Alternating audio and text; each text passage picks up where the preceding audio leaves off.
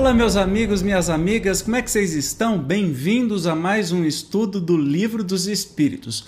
Hoje nós vamos começar um capítulo novo, uhul! O capítulo 4, que tem o título Do Princípio Vital. Então, nesse capítulo, nós vamos estudar tudo sobre o princípio vital. Começando sem demora, vamos aqui para o texto com o tema seres orgânicos e inorgânicos. Né? Deixa eu grifar aqui para ficar mais fácil para a gente acompanhar. Os seres orgânicos são os que têm em si uma fonte de atividade íntima que lhes dá vida. Nascem, crescem, reproduzem-se por si mesmos e morrem. São providos de órgãos especiais para execução dos diferentes atos da vida órgãos esses apropriados às necessidades que a conservação própria lhes impõe. Nessa classe estão compreendidos os homens, os animais e as plantas. Seres inorgânicos são todos os que carecem de vitalidade, de movimentos próprios e que se formam apenas pela agregação da matéria, tais são os minerais, a água, o ar, etc. Bom, tá muito claro isso, né? O que quer dizer seres orgânicos e inorgânicos. Então vamos para a pergunta. Pergunta número 60. É a mesma força que une os elementos da matéria nos corpos orgânicos e nos inorgânicos? E a resposta: sim. A lei de atração é a mesma para todos. Então aí a gente começa a ver uma similaridade entre os seres orgânicos e inorgânicos. A, me a mesma força une a matéria nestes corpos. A 61. A diferença entre a matéria dos corpos orgânicos e a dos inorgânicos. A matéria é sempre a mesma, porém nos corpos orgânicos está animalizada. Essa resposta é para a gente hoje é óbvia, não é? Mas Kardec ele vai a fundo nas perguntas. Qual a causa da animalização da matéria? Bom, então pera lá. É a mesma matéria que tem seres orgânicos e seres inorgânicos, né?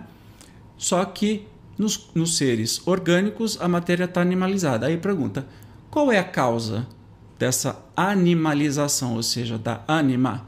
Sua união com o princípio vital. E tá ficando boa a coisa, hein? Então, os seres inorgânicos não têm o princípio vital, os orgânicos têm o princípio vital. E aí Kardec continua: o princípio vital reside em algum agente particular ou é simplesmente uma propriedade da matéria organizada? Numa palavra, é efeito ou é a causa? Vamos à resposta. Uma e outra coisa, é efeito e é causa. A vida é um efeito devido à ação de um agente sobre a matéria. Esse agente sem a matéria não é vida, do mesmo modo que a matéria não pode viver sem esse agente. Ele dá vida a todos os seres que o absorvem e assimilam. Hum, já tem pista aí, hein? Então, o, a vida física, né, os seres orgânicos, eles são tanto efeito quanto a causa, né? Porque a vida é um efeito devido a um agente sobre a matéria, não é? Esse agente sem a vida, né, sem a matéria, não é a vida. Nós estamos aí começando a falar sobre espírito, caso vocês não perceberam aí, nós estamos entendendo, ele está fazendo perguntas aí para chegar num ponto que a gente vai ver mais para frente sobre o espírito ou o princípio vital.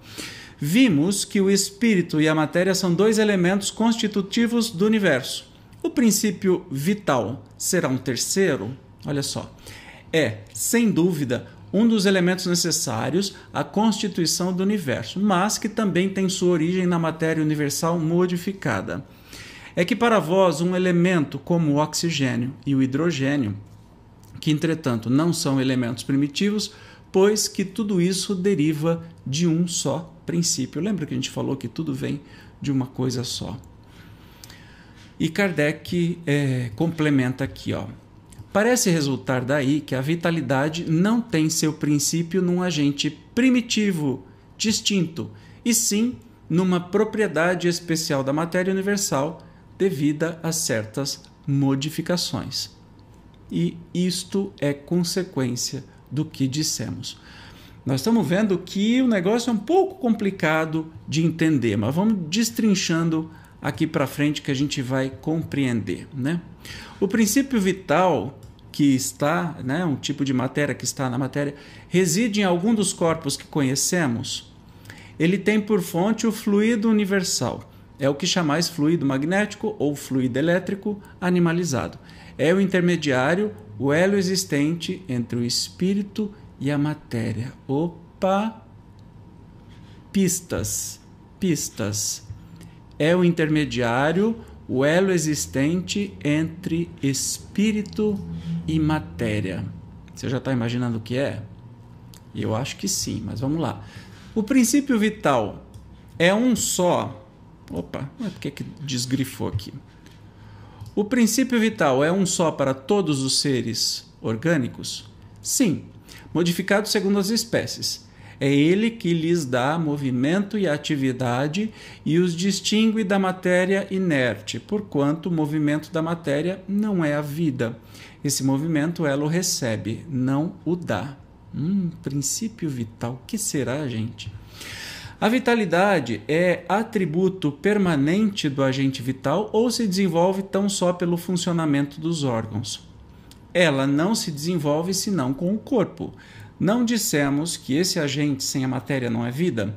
A união dos dois é necessária para produzir vida. E aí, uma subpergunta: pode-se a dizer que a vitalidade se acha em estado latente quando o agente vital não está unido ao corpo? Sim, é isso. E uma, uma consideração do Kardec. O conjunto dos órgãos constitui uma espécie de mecanismo que recebe impulsão da atividade íntima ou princípio vital que entre eles existe. O princípio vital é a força motriz dos corpos orgânicos.